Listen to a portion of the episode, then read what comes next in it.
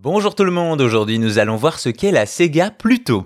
Vous le savez, la firme japonaise Sega fait partie des légendes de l'industrie grâce à des licences fortes comme Sonic ou Yakuza et des consoles mémorables comme par exemple la Mega Drive. Justement, Sega a souvent utilisé des planètes pour nommer ses consoles ou leur donner un nom de code. On avait ainsi le projet Mars qui est le 32X ou encore la Saturn, la console de cinquième génération. Une galaxie qui aurait pu compter une planète de plus, la Sega Pluto. Mais avant de parler d'elle, penchons-nous sur la Dreamcast. Sa particularité était d'intégrer un modem pour se connecter à Internet et jouer en ligne, et ce déjà en 1999. Hélas, malgré cette innovation, la console n'a pas eu le succès escompté et cela marquera la fin de Sega comme constructeur.